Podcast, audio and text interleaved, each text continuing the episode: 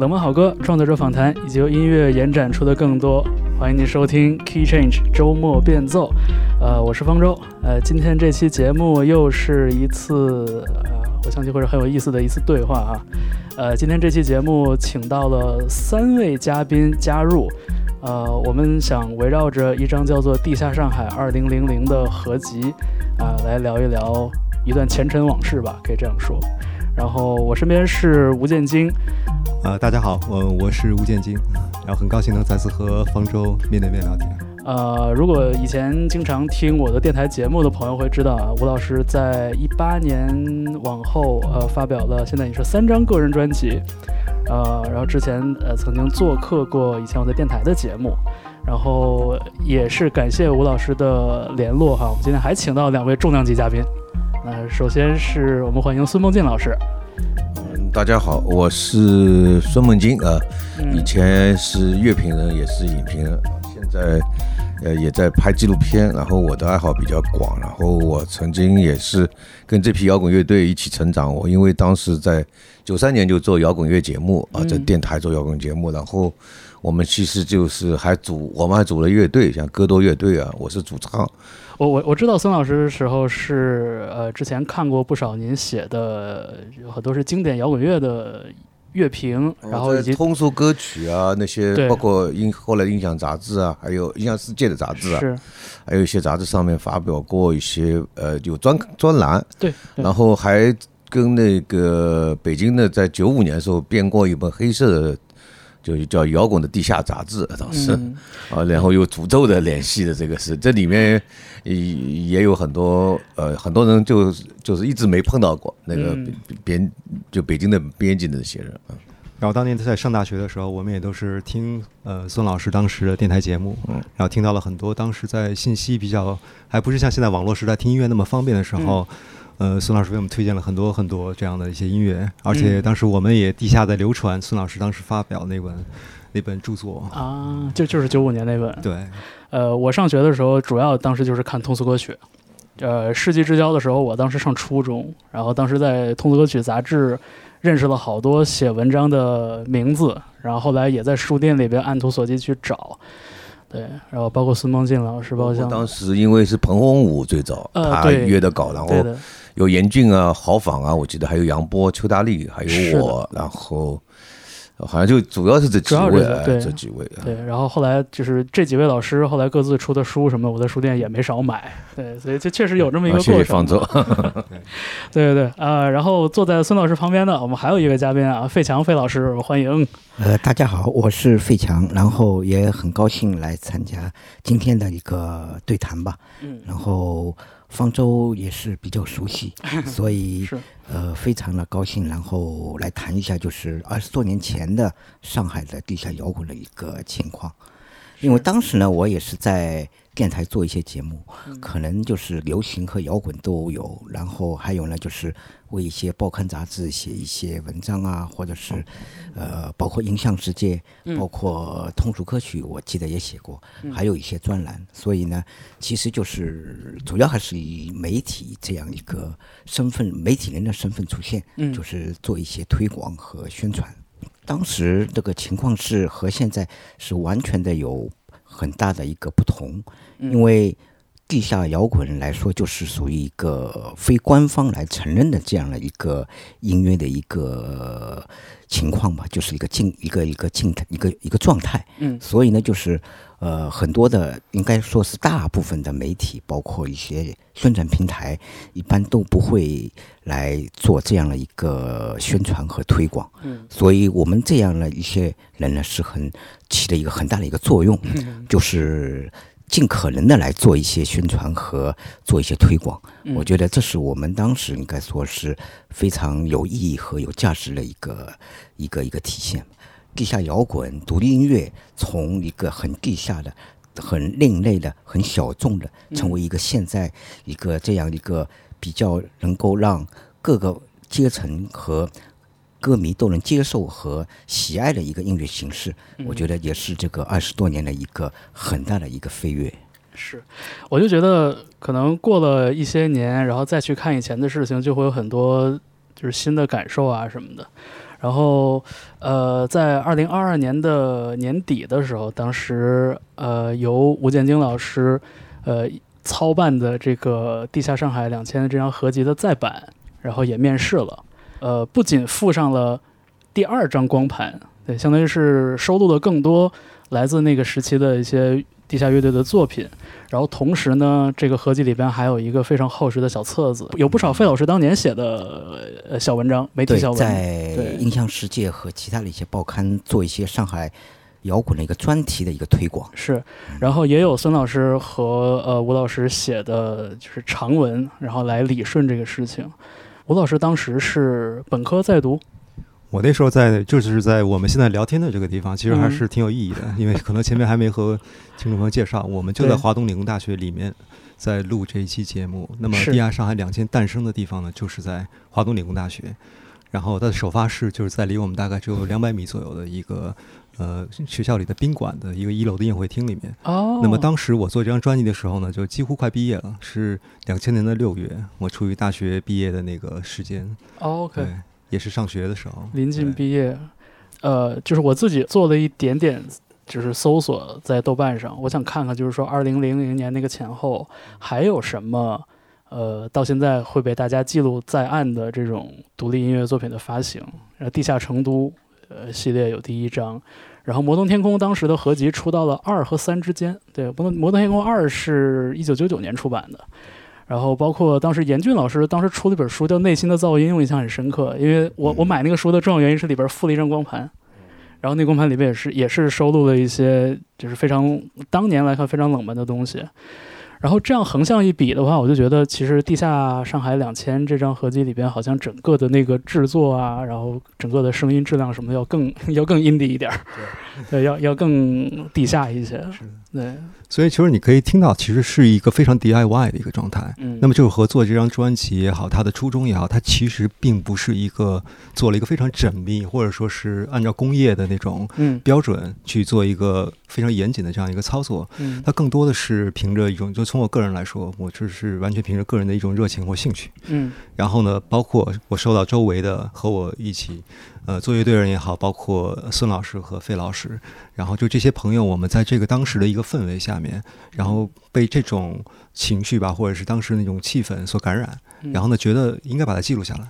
就是因为我当时并没有觉得这个事情是有多么呃大的意义，或者是怎么样，完全是是一个记录。从这个角度来看，其实我觉得这个问题可能应该这样看，嗯，呃，因为我也看到这。呃，最近也有一些文章在，就是说这个是有一个文献价值。嗯，那我是不太同意这个观点啊。我觉得所谓文献价值就是录音很差，对吧？但但是我是不太同意，为什么呢？因为呃，走在前面的东西可能往往是这样子的，是呃是粗糙的，或者或者或者不是很有光洁度的。比如说地下丝绒乐队，它最早的出来的那个那个那个盒带，谁都没想到它。做了多少核弹？好像我记得就就几十盘、一两盘、一两一两百盘的这个核弹，但是这个核弹当时是很有价值的。我们现在如果去反过来去，呃，看那个当时像那个纽约无浪潮或者最早的那些朋克的那些那些那那个浮在底下的那些乐队的录音，也是比起他们正规的大唱片公司来说也是很差的。那我是觉得这个这个它的意义就在于，它它可能就是一种一种一种生态。我如果我从生态的角度看，它就是一种非常非常与众不同的一一道风景。但是我同样从这个音乐里面能够看看听到，也许这些乐队也并不是很成熟啊，因为待会我们会聊跟这个城市有关。嗯，但是但是我觉得这个音乐里面你听到里面有些很很生猛的啊，有时候很嗯，就是很很唐突的，甚至于啊，有有有包括一些有些迷惘啊或者。就是一种非常原始的，啊，非常自由、自由或者自然的那种表达。我觉得这种东西就是很有意思的。因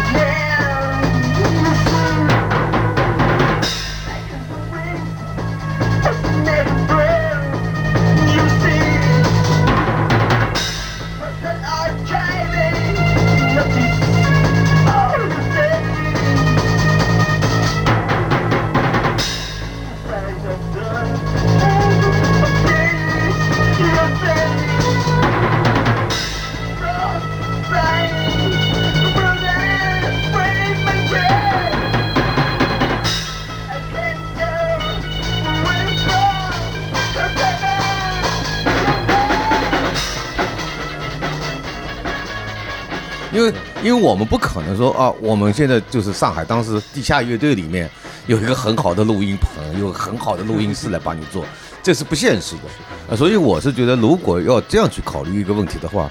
我我其实我蛮愿意听，现在去听这个，我同样我可以愿意听现在做的很好制作的一些乐队，但是我同样愿意听这个，嗯，因为我觉得这个东西，呃，是跟我生命有关的，嗯，是跟我们这批人的生命有关，我所以我觉得不一样，因为因为你可能如果跳离这个环境来看一个问题的话。你会觉得，哎呀，这个东西有点粗糙。我我当然 OK，我同意。嗯啊，但是我是觉得，光是一个文献，当然它有文献价值。那你如果光是一个文献价值，我觉得就是把这个意义给抹杀了。是，而且我觉得就是一个是比较鲜活、真实、纯真的一个再现。然后呢，我觉得就是所谓的一个文献，还有一个问题，就是我也在考虑，就是可能文献的价值是更加官方了一点。或者是很正式的一点。那么我们这个地下摇滚两千左右一个一个一个状态呢，其实很难从官方和正式的一个形式和一个他们的一个这样的一个记录来反映出来。所以还是在反映在我们这些人的回忆啊、记忆啊，包括我们当时亲亲历者的一些这样的，包括乐队，包括一些 promoter 这样的一些人的，他们可能会。最真实的来体体验到这样一个真实的感受，就好比我最近看到的那个去年那个威尼斯电影节的，就是呃最佳电影金狮奖这个片子，就是一个纪录片，就是美美人鱼这个流血事件。他其实讲了美国的那个南哥定的这个这个女的摄影师，这个女摄影师她当时的那种状态，就是她因为是从一个呃一个这种缺少温暖的这样家庭出来，她。更进入纽约那些那些很多地下的呃音乐人，包括一些地下的摄影师、绘画的画家、呃文人啊，这样的一些年轻人聚集在一起，他们他们表现这种非常非常直接或者非常呃原始的那种状态，当时。你如果现在再去看那段东西，我觉得非常非常有力。所以那个那个纪录片的导演叫劳拉·帕特拉斯，帕特拉斯啊，现在是美国非常有名的一个女导演。我觉得她这个片子你一看以后，你就哦，南哥定是这样子的。那如果他，呃，他不是在那样一个环境里面，因为我们当时会后面会讲到，他们就是包括费老费也知道这个环境是怎么样的。如果不是在这样的一个环境里面出来的东西是不一样的。嗯。那如果我现在南哥定是当时是这样的，他如果当时就在在那个木马那个这个美术馆或者那个古根汉姆美术馆，那就没有意义了。他就是在一个地下状态里面，他甚至于跟他的那个男友最后打的打到，他最有名的户那个照片就打的鼻青眼肿，能够把自己把它记录下来，一种被伤害的这种东西。我觉得这个是就是一个非常。非常有利的东西吧，我觉得这个这个是应该从这个角度考虑，因为我我是看了，因为我比他大十几岁嘛。那吴建军当时就是呃，就是你们乐队里面几个人都是还是学生，包括张志强啊，包括陈阳他们。那个那个，我当时是很感动，因为我我跟老费去看他们的，我们属于社会上的这种 啊，类似于盲流呀这样的人 啊。尽管电台里做节目，但是去看他们的时候，也，觉得这四个年轻人是那种。哎，呃，当然不能像 Beatles 那样的那种、那种、那种样子啊，青春的那种样子，但是他至少给到我一种是，就是很年轻的那种力量，而且是，而且是很正面的力量。嗯，他们身上有一种一种正面的力量，不是那种什么什么我们现在理解为颓废的，他们是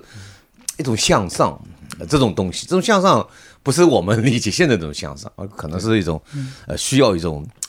呃，需要找到一种自己的那种呃想做的那种有价值的一个目标，我觉得是这种很明显的。对的，然后是主要是一个他们做音乐嘛，是一个青春的一个一个见证，还有就是一个对音乐的一个探索。我觉得这方面是我们很感动的一个。所以我我如果回忆起那那一场，在在你们那个。华东理工学院那个那个那个地方演出，实际上很简单的。那个你说那个调音舞台肯定他舞美舞台就是在就是长得矮的女孩子是根本没办法看到前面的演出的，就只能往前面挤，对吧？是的，就是在一个小角落里面，然后他们在刚刚刚刚开始开始弹吉他了啊，贝斯啊，鼓啊什么的。我觉得那种东西就是就是就是让我感觉到就是那个在学学校里面校园里面有这样的一种东西，一种与众不同的东西，或者是另。另外一层的层面的，我们认识的一种文化啊，我觉得这个挺有意思的。吴老师，你在你的回忆里边，你当时是那么的阳光、积极、正面吗？有活力，他一直给我感觉是一个，对吧？很积极的。对，到我到现在也不是说做颓颓废，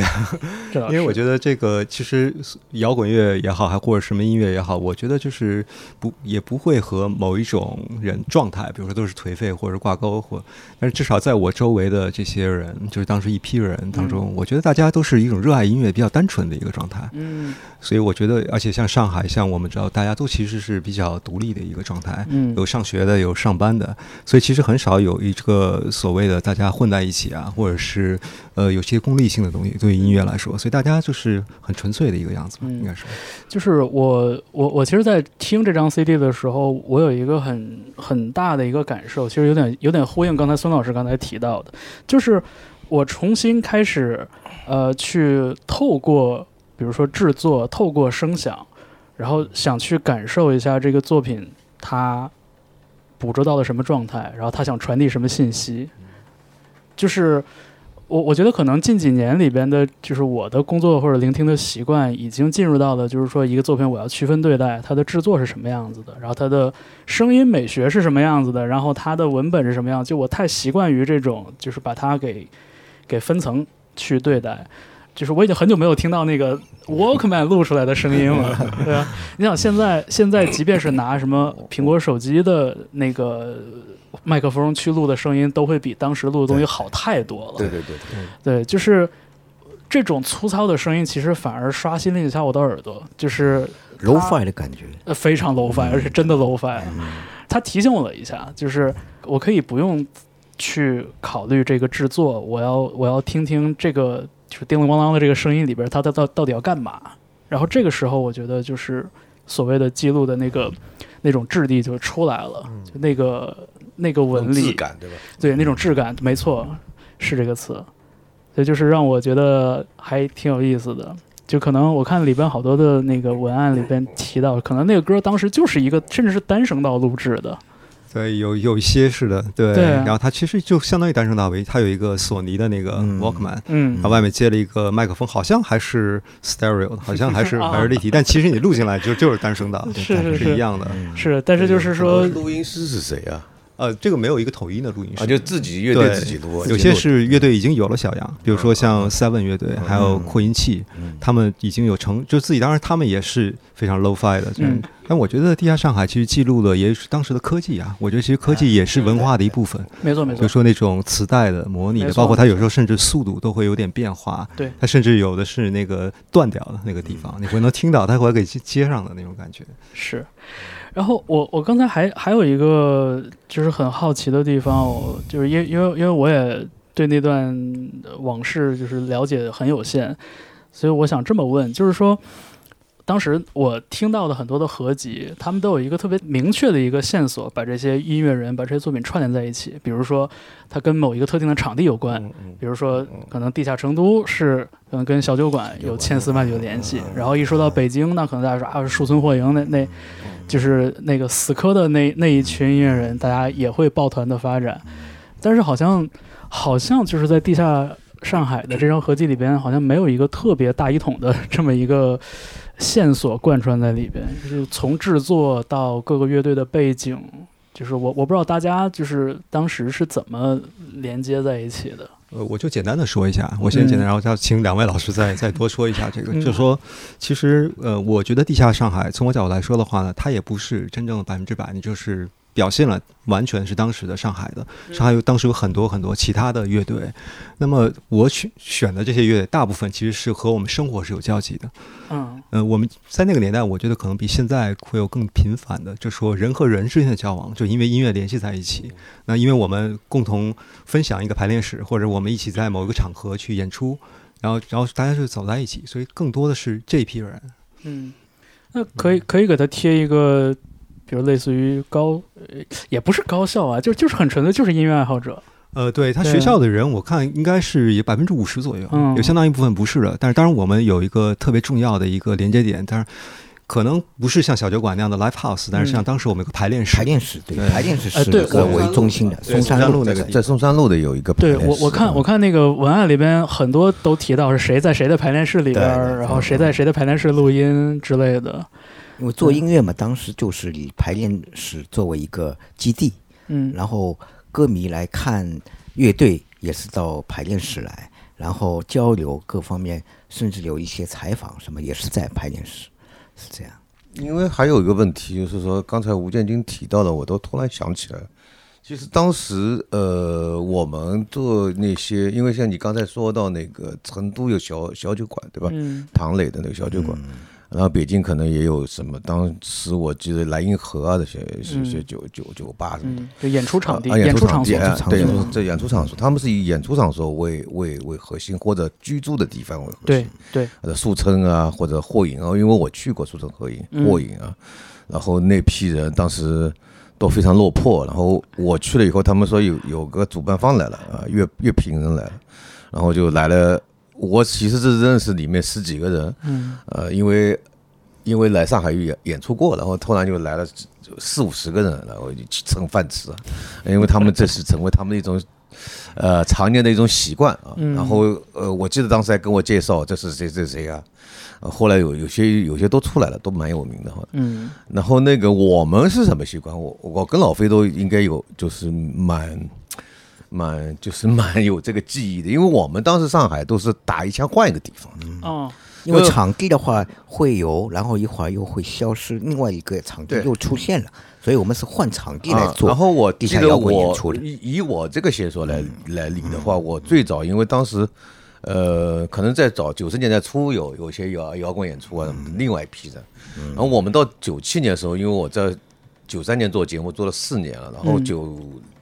然后通过做节目也认识了像吴俊啊，啊，我们歌多乐队的吴俊啊，然后认识了当时的王强啊打鼓的，还有那个，还有呃还有胡建平啊，当时弹吉他，然后我们几个人就是通过节目认识，然后就开始开始哎，我们能不能在一个杨浦区的当时一个军工路那边有一个地下室，就就是防空洞，现在就是也就当时文革时候的防空洞，后来我们里面有很多乐队。这里面其实蛮多乐队的，嗯，包包括前线乐队，对吧？对，前线乐队。我记得是一九九九年的年初，这个地方开始开了，然后很多的乐队。不是不是，还要早，还要早，还早早不不是九九七年。九九七年，九七年年初就有了。嗯，九七年年初，因为我我们做的我们做的一个演呃乐队演出是九七年十二月二十八号。对，所以那个地方我们是九七年年初有。那九七年以前就有了啊。对，然后我们在那里就排练。嗯，当时以后就是第一个月演出就是一个蛮大的，一共有十个十五个乐队。就今天这里面有很多乐队在里面，包括 Seven 啊。嗯。啊，包括那个疯子啊，水晶呃，当时叫月石啊，水晶队的前身叫月石。嗯，然后那那时候我们就组织十五个乐队，然后再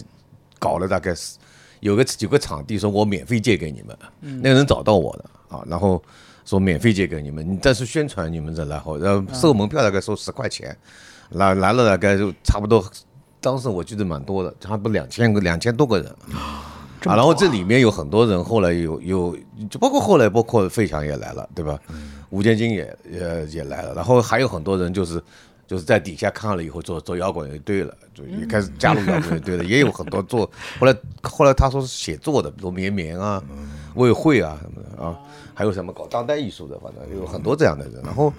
然后后来我们又又换了很多场地，比如去了桥外桥啊。然后最后又去尤拉克，然后后期他也出来，阿克也有了，对吧？嗯嗯。那个阿克，包括就我们一直在换场地，对，包括音乐仓啊，还有那个比较早的，还有那个挂二，啊挂二也有，挂二他是做做一个场地，然后我们还到迪厅啊，杰杰迪厅里面去做过，我也做过一次，还有张明张明明开的一个。Club 叫明呃明 club 啊，就上海，反正就很多很多，包括复兴路啊，你这些地方都是很热闹的地方，徐家汇啊，那个淮海路啊，还有复兴路的那个呃松松对吧？松把啊松把松把松把呃，我我们也去组织的过几场演出的，就然后因为我记得日本的那个废墟乐队啊，就是在那里啊，对。所以，所以就是那个，包括后来有辉夜金啊也进来了，对，来日本这种顶级的乐团来来做来参加我们的演出啊。所以这个当时就是，就我觉得这个可能不固定的。另外一点，我是觉得可能跟吴建金当时的一个他一个一一个非常把自己的姿态放低的一个一个有关系。他不愿意把自己弄了一个好比较高调的，我们这边是一个什么摇滚重镇啊，啊或者是一个青年这个文化聚居地啊，他不想做这个东西，所以他是做一个，他觉得当时是做一个记录，可能是这样的一个想法，甚至于把自己的一种一种青春的东西记录下来，我觉得他有这样的一个想法，所以他。做了一个很低的一个姿态啊，就是没有没有像那个苏春跟霍影，我记得严俊还去跟他们搞了一个苏春霍影的宣言啊，是是啊，然后就是那个就比较高调的啊，现在看也比较高调，对，就是而且而且就是现在看你会觉得他是他有一点。就他有点使命感，但是这个使命感又不是比较乌托邦。哎，对，就是有一点点那个不不切实际，然后就有那么现在来看，我觉得会有那么一点点幽默。呃，他当时我我非常理解，我因为知道他们包括舌头啊，呃，他们会提出这个东西的话，他们其实是也是一种地下的状态下的一种反抗。嗯，甚至于如果比较比较直接的话，可能对上一代摇滚人的一种。因为我觉得，因每一代摇滚人肯定对上一代摇滚人是一种反抗。如果不是这种反抗，那这个它的存在是没有，我认为从那个那种意义上是不存在的。嗯，他可能当时有这样的一种一种一种一种，呃，对，比如说对对唐朝黑豹乐队的替人的霸占着乐坛的那种一种一种一种一种痛恨也好，也是一种。不屑也好，但是他需要这样一种姿态啊！我是这个觉得。我当时很明显，就是九十年代初出来的一些摇滚乐队都是长发或者是皮裤啊，或者怎么样。但是到了吴建金他们这个阶段的一个摇滚乐队呢，基本上都是很小清新的，短发 或者是。穿着是很 很简洁的，这样。比较丰富吧？我觉得比较丰富，多样，就像也多样，就是就像那个北京的乐队也音乐也比较丰富的那种，是，又不像唐朝黑豹就是重金属，金属或者朋克或者怎么样。所以上海当时和北京的区别，这个地下摇滚的最大的区别就是上海的音乐呢是。成一个形式是很多样化的，嗯，然后呢，也是非比那个北京的乐队呢更加的洋气一点。我觉得这个是一个 最大的一个特点。在我的那个聆听体验里边，就是我觉得像什么唐朝黑豹那一代乐队，其实他们立下了一种特别，就往我说的说的好听一点，就是比较英雄主义的这么一种一种形象。然后我就觉得，在我印象中，痛仰啊、夜叉、这木马这一批乐队出来的时候，我就觉得他们先是把那种就是长发飘飘那个劲儿给给弄没了，然后所有人就是封面也是黑的。然后你像夜叉，夜叉的第一张专辑，我当时买的时候就惊了，就是脏兮兮的、脏乱差的那种声音，但是却觉得特别的有劲儿。但他们我去过迷笛音乐节，因为我们当时乐队也有有呃，张芳就是是第三届。嗯嗯，呃，迷笛音乐节邀希望我邀请带三支乐队去。我们当时有，比如说这个里面的歌多，嗯，后来有那个 Seven 乐队的后面的顶楼的马戏团，对对，Seven Seven 可以说是顶楼马戏团的前身，前身对前身啊。然后顶楼顶楼的马戏团，还有 Junkyard，就是那个比较玩噪音的那个那个三个团去。当时我就看到你说的那个夜叉跟那个痛痒为什么受欢迎，就是他们在现场那个。那个气氛还是很使劲的，这种劲气氛还是很厉害，煽动性很强。然后他们现场有炮狗啊，这种炮狗。然后我记得当时上海乐队，尤其像呃江克亚的上来的时候，他们不没法接受，他们他们就是要求每个乐队是五首曲子。嗯。然后江克亚的每一首曲子只有只有这个一分钟或者三十秒。他们说，他们算了一算，他们停顿过的，他们已经演了不止五首了。我们后面是有一个死亡金属乐队嘛，说可以下去了。然后，然后那个他们那种那种不和谐的那种音发出来以后，前面还想抛过的一些人觉得非常恨，怎么这这个没有节奏的，找不到拍儿啊。然后他们就拿起的砖头扔上来，扔上来啊，真的就差点扔到那个 扔到那个那个那个那个当时英英豪英豪英英豪啊那个键盘手那里。然后后来我就上去拿着那个。拿着那个话筒就打自己那个 打自己的这个额头，额头。哦，然后然后就在现场，就是他们好好像看到这个有一个有点疯的人来了就好，然后突然又出来了三十个不多啊，三十个喜欢这种音乐的人也开始跑过了，因为这个音乐不适合跑过，他们也开始疯狂的跑，所以当时挺好玩的啊，嗯，是，但是哎呀，呃，我我不知道这么问合不合适啊，那就是像。两千年左右的上海乐队，他们在反抗，他们有反抗吗？他们反抗什么呢？我觉得是独立吧。对，我觉得上海的，其实上海本身的文化就是一个相对比较独立的，包括乐队自己和音乐之间，包括乐队之间。我觉得反抗是对立于主流流行，也不是说对要反抗于对立于上一代的摇滚。我觉得倒不是这这样一个状态，他可能就是对，比如说一些。很红的一些流行歌星，或者是呃主流文化音乐文化，他们觉得是我们和你们是完全不一样。我觉得是这样一种反抗。但但是听起来好像就是说，当时很多的乐队其实也并没有特别强烈的，比如说走红或者成名的这种愿望，就是没有没有。就如如果说当时这些人都呃就是没有。走上地上，然后去跟那个流行歌曲一较高下的这个愿望的话，那他们就是这这个这个反抗就成立我觉得是这样，我觉得是那个当时这些乐队，你刚才提的很准确，就是说，其实这些乐队没想到要出名，是因为他们也不可能出名，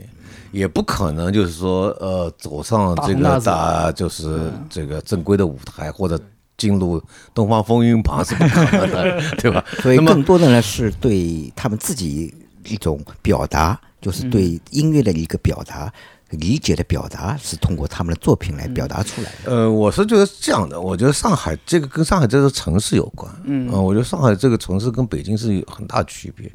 北京肯定是有反抗的。对，而且像像刚才咱们提到很多乐队，其实我觉得就是你说是荷尔蒙驱动也好，还是说这种意识形态驱动也好，就是大家还都是有一个就是要散播自己的。声音的这种很强烈的愿望，不管他是不是成名。呃，上海当时是这样的，我觉得上海，你如果如果你去看，我一直觉得上海这个城市一直有就是有比较阴柔的一面，嗯啊，然后呃，摇滚乐可能是被主流文化更排斥的，就在这个城市里面，摇滚乐是是就是就好像你没有没有什什么叫摇滚乐啊。但北京可能还不一样，北京稍微好一点点。我觉得这个上海这座城市是比较阴柔一点，所以它可能是一种，就是刚才那个吴建军，我也非常就是统一独立的一种存在。它可能就是在一个什么一个角落里面的一个一个一个存在。但是我是觉得，就像就像有有一些表达，它可能是用一种直接面对的一种反抗，但它可能用这样的一种方式，比如说它是会在一个。比如做梦一样的一个黑梦里面，或者一个迷幻的里面，或者一个比较电子的这样的一个音乐里面，它可能也是一种反抗。那这种反抗就不不不会是我们所能看到的一一种表面的那种非常直接的那种那种反应。对，他这种反抗可能就是一种态度。就我跟你们，就是就是老费对吧？我跟你们是划清界限，对，至少我跟你界限是不在一起的。我为什么要跟你？就我没办法，我也不羡慕你啊。然后我跟你界限是划清的，就建立我们自己的小圈子啊，就独立啊，他他是独立的啊，是这样的一种状态。然后呢，呃，我觉得，嗯，上海比较痛苦的一个什么地方，就是一个存在，就是说你要活下去。嗯那么就比如说吴吴建军，他他他大学毕业，他也要去工作，他肯定要去养活自己。嗯。啊，所以这些乐队其实他们排练是很痛苦的，一个礼拜能够排个两三天，已经差不多了。那很多乐北京乐队不是的，每天排，对吧？是。他所以他的技术上面肯定是，呃，比上海的乐队还要好，对吧？好，这个是没办法。那么，我觉得这个是因为他始终是在游离，有一种游离状态。嗯。如果我用“游离”这个词，可能会也是可以来来讲上海的这个城市的一种文化。啊，它游历游离在这个，呃，这个外面，嗯，啊，有时候可能是比较比较比较晃的，比较比较比较迷惑的啊，比包括像那个像像那个我一直说娄烨的镜头里面的摇晃的感觉，娄烨的摇晃的这种感觉啊，就是就是那那个就是一直说大上海那种当时的高楼建筑要比北京还厉害，嗯，而且是在一个非常拥挤的一个狭窄的地方里面出现两幢高房子，你就。你就有这种压抑感、压迫感。我是觉得这种东西是是在上海乐队里面能够体现到的。他有一种，比如顶楼的马戏团里面有压抑感，嗯，很强烈的压抑感。是啊，那这种东西我是觉得上海人是非常敏感去捕捉到的。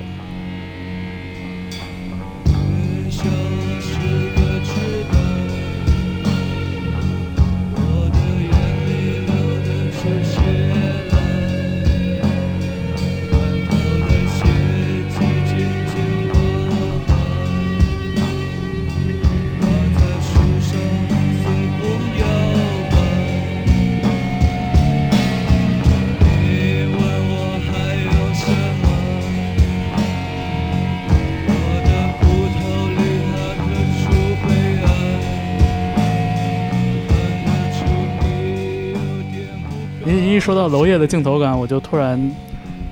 就好像好像也也也有了一些，因为娄烨上海人，他对这种镜头，他对这种晃动的、恍惚的，对，呃，或者飘忽的，或者无法确定的、无确定的，就是你的、你的身份、你的身份或者你的、你的状态都是无法确定，嗯，甚至于无法被确认的。我觉得这个就是娄烨想表达。然后对，然后尤其是想到当这样的一种镜头瞄向了那些高楼大厦，瞄向了特别光鲜亮丽的场景的时候的那种就叠加的感觉。然后你觉得这个东西跟我无关，嗯，与与就是摇滚乐无关的，或者跟与与娄烨这个电影里想表达的东西是无关的。嗯，他所以在游离在外面，但是这种游离是其实很好的一个这个上下文，它是。别的事，很多别的事情的一种就是背景信息，我觉得。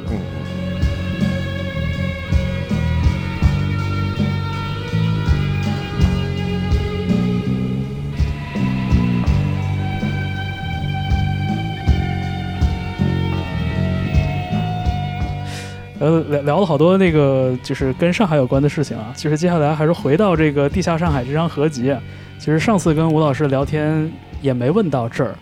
就是，呃，你是怎么想着重新来制作、来添加内容，然后重新呈现《地下上海》这张合集的？因为呃，二十二年就也不是一个整五整十的年份，好像也不是什么大的这种文化大事件去呼应着。就这个念头是怎么出现的？这个念头其实有很多年了，就是一直有这样一个想法。因为就觉得其实初衷和当年是完全没有改变。因为我其实，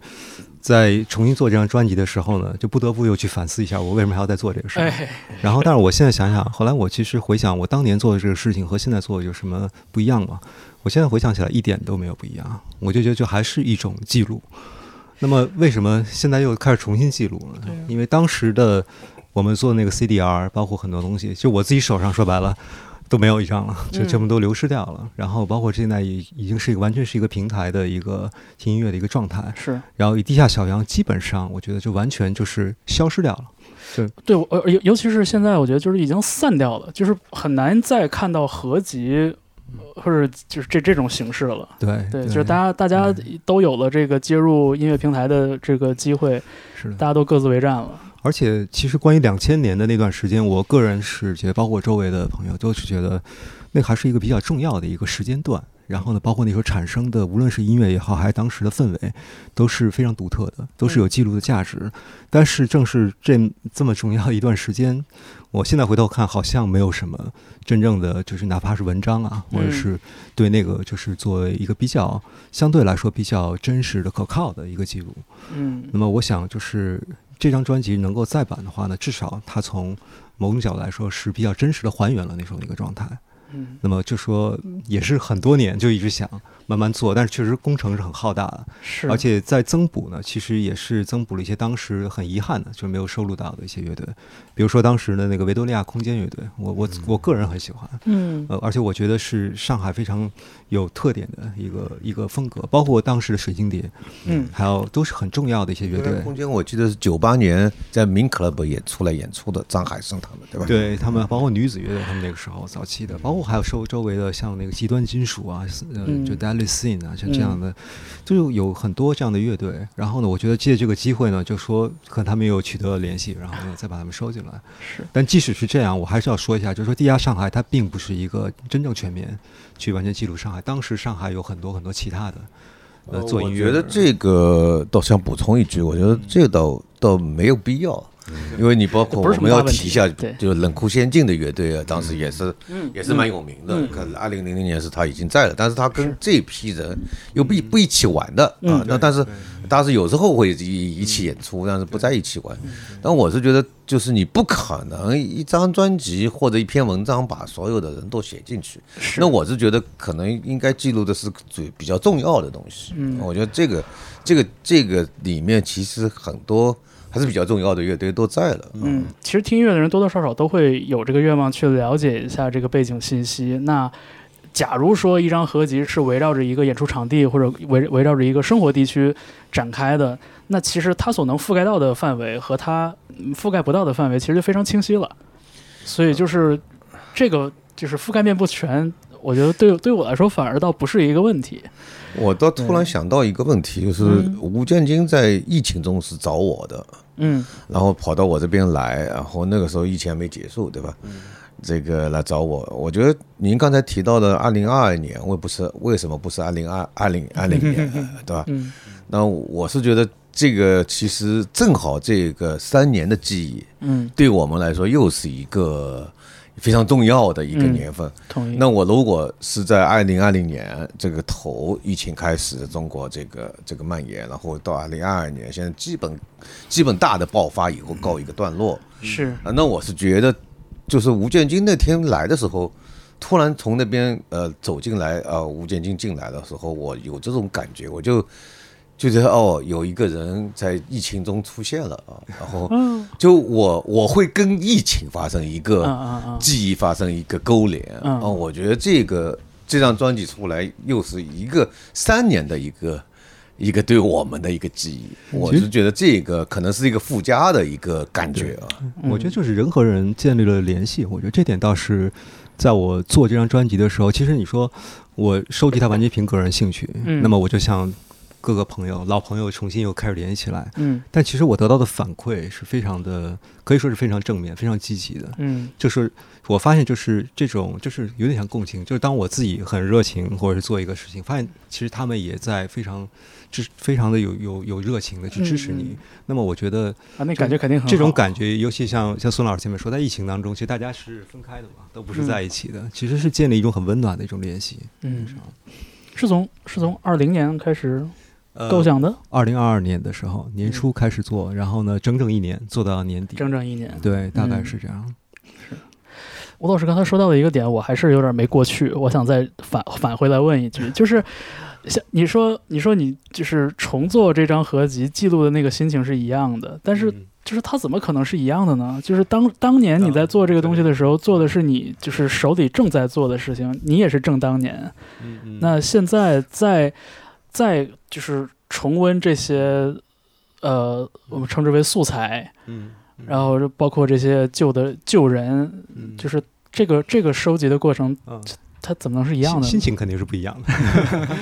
呃，比那时候老了二十多岁嘛，然后呢，其实是完全不一样的一个一个心态，但是我觉得初衷是差不多的，都是都是觉得。呃，首先他我也不知道这个东西做出来，它到底是有什么样的一个影响力。嗯，哪怕我周围的朋友，就是大家反馈，大家其实把它当做一个像过去的回忆一样，都是很珍视它。然后呢，这种这种感情传递给我，我也是非常的感动。嗯，那我虽然能感受到这这些，但是我觉得就是从我本身来去做这件事儿来说，就是把这件事情做掉，因为我好像有一种默认的，觉得它就是一个有意义的一个事情。嗯，其实我觉得说白了就是一个就是一个热情，一个兴趣，但同时。呃，也是来自于周围的这些朋友给我的一些感染，跟他们回馈，然后他们也认同这种。那么我觉得这就是大家共同的一些一个一个事情。嗯，当年做这个事情的时候的感觉也是差不多。一开始做，然后做的时候呢，包括我这个地下上海两千不是我一个人完全做的，当然周围的人帮忙一起来做。呃，老孙和费翔当时在媒体上去推广他，包括他们到现场来去去主持这个事情。我那些刻录碟当时做了三百张刻录碟，那就是当时是两倍速的或者是四倍速的光驱。那么就是一些上班的一些，他还不是乐队，就是一些普通的乐迷，然后他们就主动去，就是要求你我我给你刻二十张。OK。然后我们的封面是一个朋友在他的一个那个公司里打印机打出来的，最后打打打没墨了，那个彩打打打印，然后。然后做完那个封面，他就直接跳槽了。就其实都是来自于一种，就是一种，就是当时算是乐迷，然后包括大大家朋友之间一种完全自发性的。自发性，嗯。对。其实我突然想到，我可以可能补充您的这个疑问。当然。就是当时其实上海还有个特点，就是其实是分散的。嗯。就是每个乐队也是比较独立的，就乐队跟乐队之间也是比较独立的，尽管会在一起在排练场，嗯，或者在在排练的地方就会聚在一起，或者演奏时候聚在一起。就是，呃，我我倒反而觉得他吴建军做的是一个非常个人的一个一个动作，嗯，那可能当时有很多人也有这个想法。比如说某一个乐队，他们也想录一个音，但他们也自己录了，但是他没有，他有这个想法，可能召集些多一点乐队录音，做个拼盘啊，也做个拼盘。有我我当时记得有有过的一些乐队是有这个想法。我记得当时好像挂二想做，对，它里面有很多乐队，合理啊啊，对，这是对光二作为一个线索就很合理。啊，对，所以我做出来，我觉得他把一个个人的一个东西，就是到今天的能够再去做成，然后把它继续。放大哦，一定程度上的放大。对，我觉得这个是我如果以个人的行为来理解的话，我就挺挺能理解的。嗯嗯，确实，我完全赞同 老孙说的。对，就吴建军给我的印象，他是其实是一个很认真的一个人。嗯，而且当时呃，当当时我呃，现在交往比以前还多一点。嗯，我觉得他是一个，就是一个。就是如果是一个什么样的一个形象，我就是杨德昌的电影里面的那种形象哦啊，那那那种好高的评价，蛮蛮走的，肯定是蛮走的啊。就是一一样事情一定要去做成功的，他有这种韧性啊。我就我觉得这个是靠他这种个性里面的韧性做出来的。是，谢谢谢谢，这是 这是无上的夸奖吗？没有吧？很高啊，我觉得。这张合集啊，我觉得还有一点就是。基本上也就是我们心目中的代表上海当时的一些乐队的最高水准和一个风格的一个体现，很真实的。所以我觉得这点是很精准的一个一个确定。是，而且就是呃，就自从吴老师跟我介绍了他的这个这个想法之后，然后包括我也看了里边的很多文文文字信息啊，这些呃制作人名单什么的，确实看到好多的名字。就对于我来说啊，就对于我一个生活在北方很多年的人来说，就他很像是，就给我带来了一种惊喜。就是我发现哦，原来这么多人，我印象中或者我认识的时候是完全不同身份的人，竟然都能汇总到这个地方。我觉得这个就特别有意思，就是纯是一种就是发现了那个新新大陆那感觉。比如说我认识五三五五的时候，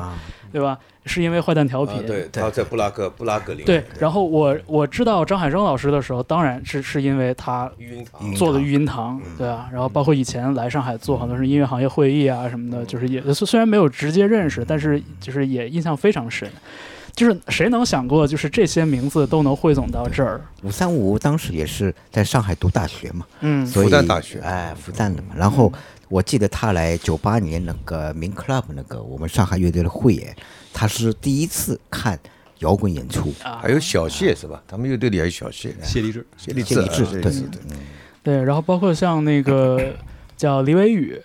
啊，对李伟宇。对我第一次知道这个名儿是因为当时他做录音师。对，前几年是在是在 Muscle Snug，就在三三的那个之前玩那个乐队的专辑内页里边看到，哦，这个人就是署名总总是总是加一个括号写一个驴啊，对对，这些就是在我回忆里边特别意料之外的名字，就是七七八八最后都汇总到一张合集里边，就这个对我来说就是很奇妙的一个体验，就是说，其实这个这个乐队里面还有很多外围的人，嗯，比如说。我记得布拉格这个乐队里面，比如当当时他们代表了复旦那一批年轻人，嗯，有些诗社的，嗯，呃，写诗的，像韩博啊他们，然后其实更直接的还有他们那些，比如说女朋友啊什么的，那，里面比如说我记得有有一个就是也不是女朋友，是一起玩的任晓文，他现在已经成为一个作家，作家。啊，就是。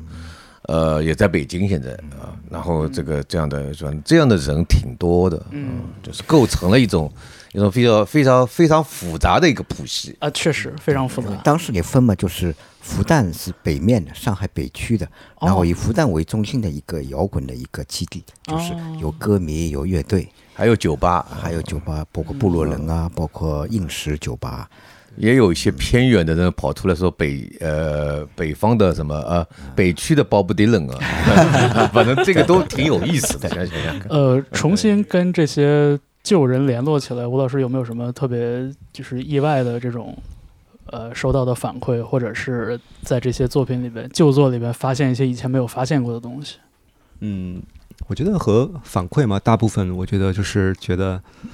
呃，就会意外的会和一些从从来没有联系过的人，就大概两二十年没有联系过的人，在有有没有那种就是就是就是联系不上了，就是找不到了？呃，当然这些你就是十七支乐队嘛，嗯，呃，不可能每一个人我都都联系。一般来说，我一个乐队联系一到两个人啊，大概大概是这样的。嗯，然后呢，但是不排除啊，就即使乐队他们本身可能已经丧失联系了，是，就是也有这样的一个情况，因为确实是时间太久远了，呃，在哪里都不知道，这样的。那么在联系时候，我觉得，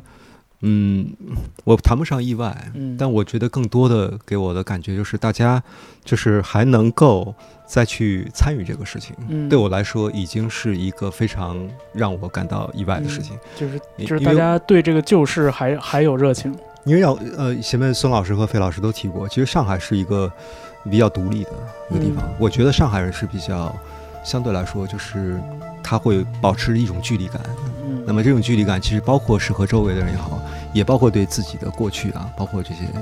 所以呢，其实不是所有的人，我想他都是非常怀旧的，或者是恋旧的这样的一个状态。那么提到这个二十多年前青涩的一种 年轻时的回忆嘛，然后他们还要在里面再去参与一个正式的方式来参与这个，因为这个是一个完全正版发行的东西，是他要再走一遍流程，那走一遍的就你要过审，嗯，你要去把歌词，包括他们有些。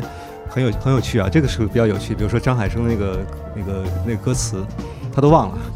自己当时写的是什么？包括那个水晶碟的胖胖呃大龙，那时候他在那个对他在马来西亚那个在马来西亚，然后我说你那个歌词呢能不能记住？那是他九八年的水晶碟的，那时候还没有在那个就是发行专辑之前，就最早的一个 demo 叫幽灵，有点哥特风的。嗯，然后我说你这个歌词能不能寄给我？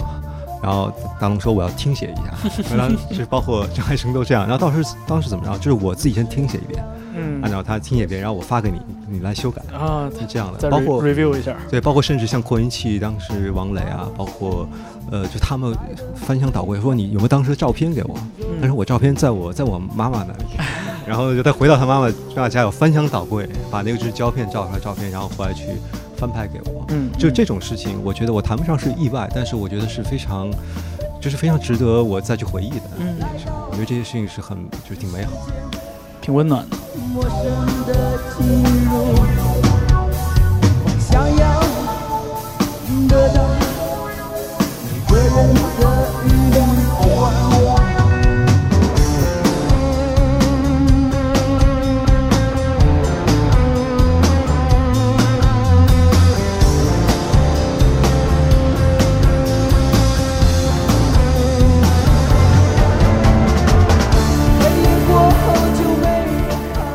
而且还会遇到一些真的就是人和人之间的这种联系也挺奇怪。的，就是里面有个叫 DPS，嗯，那么它的死亡诗社。对，应该是死亡社 Dead Poets Society，因为这个死亡社这个名字是无法用的，嗯，后来他呢就是音仪，然后找到了，然后我们，然后呢就是我找到他，然后他给我提供很多资料，然后有一天后来我们俩就因因此后来吃了顿饭，嗯，然后到了南京路那边，然后说我们见见吧，然后他就把他之前乐队鼓手在一起。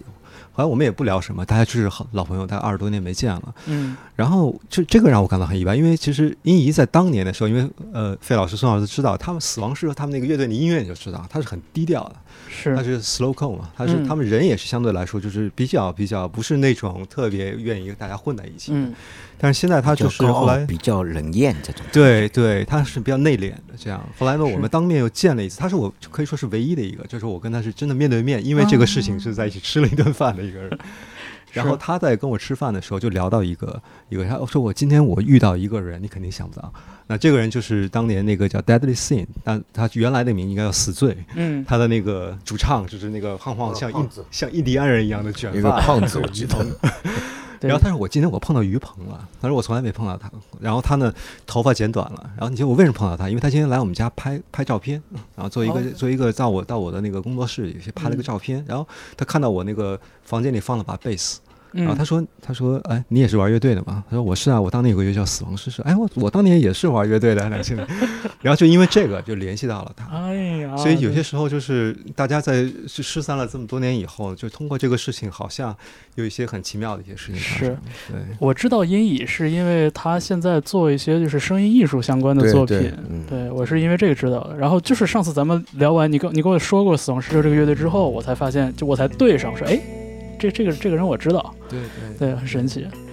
呃，吴老师提到的这个《死罪》和《死亡诗社》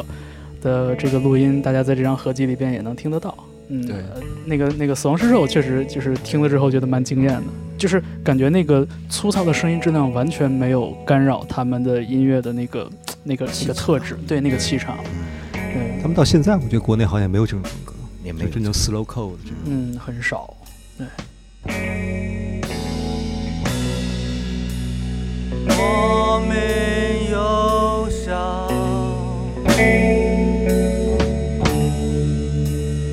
慢慢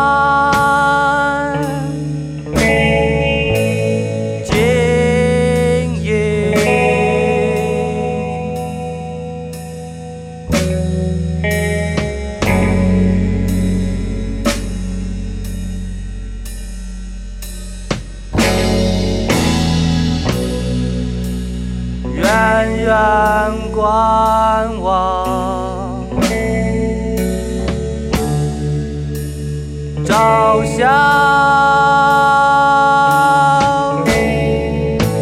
现实。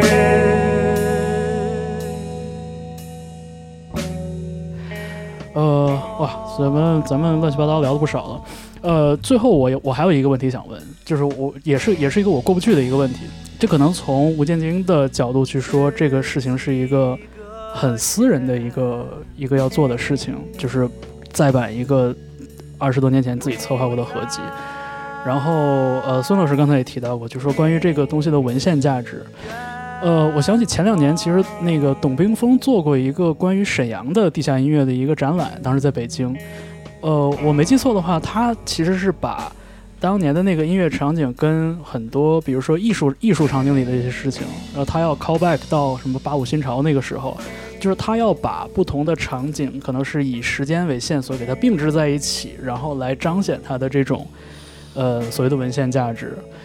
但是就是说，我始终还没有过去的这个坎儿，就是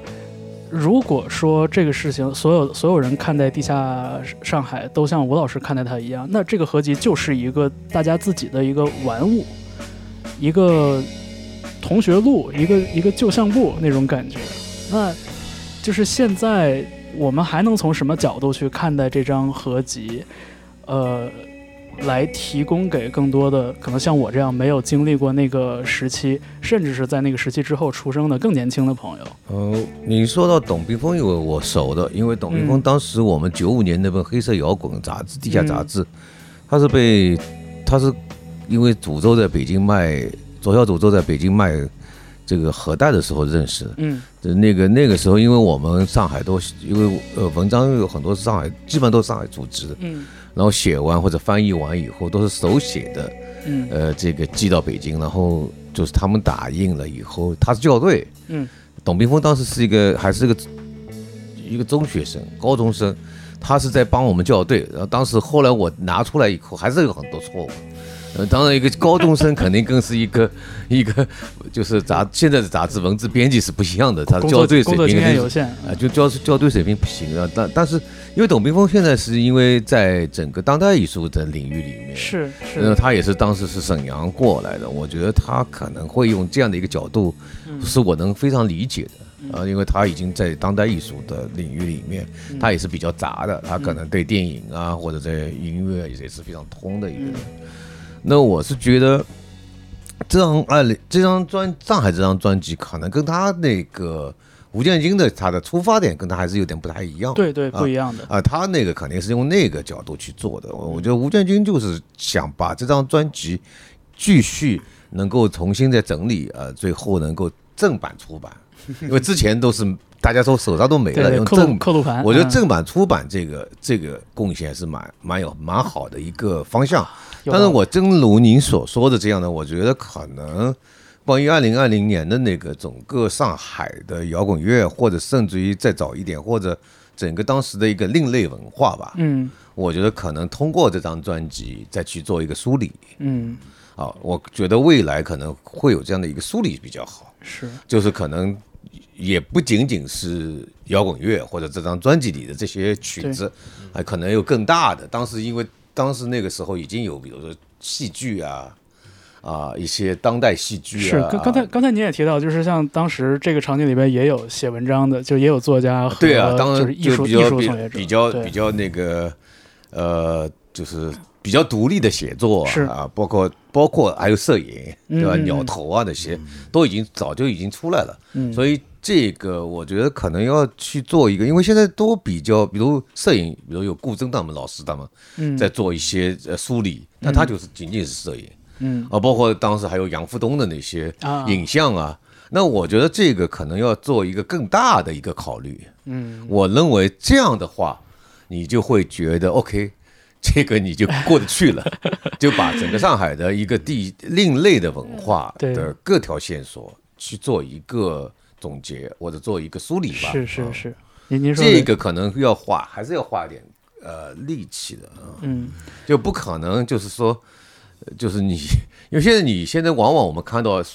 就是都会有一点这个东打一枪西打一枪，又没有成片。嗯，就把一把一棵棵树都起来了。是是是，就上海现在很多事情经常会我感觉就是说，一棵棵树起来了，没有人把它作为一个森林来看看待。对，但是就是就像您刚才提到的这个点，就是我觉得它肯定就是会有一些千丝万缕的联系，它不可能是一个完全割裂开的，所以就是肯定我们有这个机会去从树林的角度去看包括当时我记得我们做诗歌的时候，嗯，做诗歌地下诗歌，因为我也写诗，嗯，当时有请乐队一起演出的，嗯，甚至于诗歌到跟跟这个乐队一起也有也有过这种活动，嗯，就是那种当时。比较另类的诗有文学创作，嗯，我觉得这个是实验的啊，这个这一批这个辐射就更广了。对，是我这里还有一张照片是，呃，格斗乐队在演，然后孙老师在那里读诗歌，还有一张这样的一个演出照。然后有一个人现在好像是现在在北京，他当时在点火，他他他他的内心的表达就是说非常直接的燃烧了，你在朗诵中诗歌。他燃烧，燃烧了，他就拿个 拿个拿个纸头，然后在边上点 打火机把它烧起来，然后然后就主办吓死了。对啊，室内场室内场所。对，我就觉得就是，确实是我听完了这张合集之后，就是特别好，但是我还想要更多，我会有那种感觉。然后现在我大概清楚了，我想要的可能是。那以后方舟你可以做这个。对，感觉会很有意思，就是因为这个确实。光听一张合集，就是其实这个合集能覆盖到的这个视角，它的局限性，其实其实咱们都很清楚，就是它的意义其实也在这儿，因为它就是专攻了某一个角度或者某一个场景，对，所以就是说，如果真的以后有机会能把它像拼拼图一样，就把它还原到一个更大的图景里边，我会超级开心。那有你，希望你也一起做。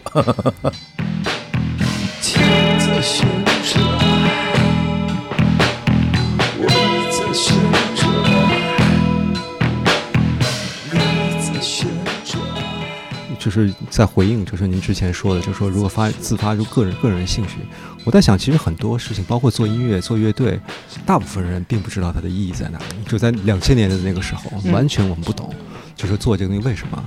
但是你做了以后，你回过头看它，很可能是挺有意义的，或者是仅仅就是凭了一些自己的一些当时的一些感感觉、一时的冲动或者爱好。但我觉得可能到我们这个年纪，就现在可能也是中年人，这种冲动是减少了很多，就是和当年是不一样的。确实，但反而我倒觉得找回这种感觉是一个非常美好的一个事情。包括和我周围的一些人，就说这个事情，你有意义吗？就是说他们其实他们可能也怀疑，就是说。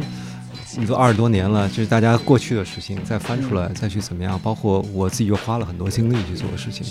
那它的意义在哪里？但有些时候可能你不去问它的时候，然后你把它做了，它可能就是个意有意义的事情。对我，我是觉得很有可能要再过一些年，就是才能就是看透，就是现在做的事情的意义。我我觉得也许会是这样，就是真的，比如说时隔十年、十五年，你去听当年的一些特别。呃，嫌弃的这些流行音乐、网络歌曲啊什么你，现在其实慢慢的也都能听出点意义来了。我就觉得这样的，就这个可能真的就是要要依赖于时间了吧。这是我自我个我个人的一点体会是这样的。确实，时间就是意义。是。好啊，那今天呃很高兴呃和吴建金能在节目里边聊一聊《地下上海两千》这张合集，呃以及它的再版的这个过程，当然还有它所折射出的世纪之交的时候上海的音乐场景的一些小事情吧，小线索。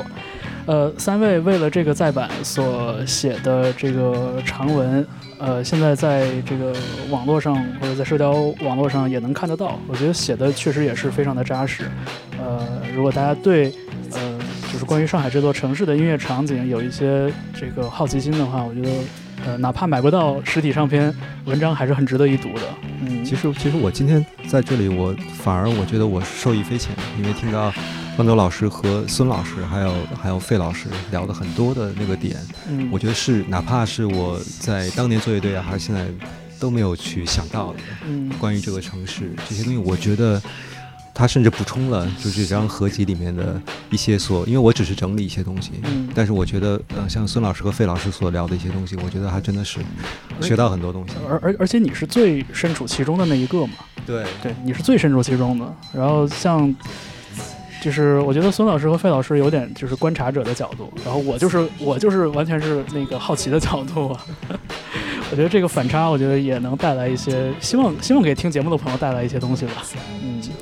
然后也希望大家能呃在聆听的过程中，然后享受这张合集吧。然后今天谢谢呃吴杰金老师带着这张合集做客。然后也，我们非常感谢呃孙梦静老师和费翔老师二位今天有机会我们一起来聊天。谢谢方舟，也谢谢大家的谢谢方舟，谢谢吴建金，谢谢大家，谢谢谢谢两位老师。是我们今天这期节目就到这里，呃，这里是 Key Change 周末变奏，呃，我是方舟，我们下期节目再见。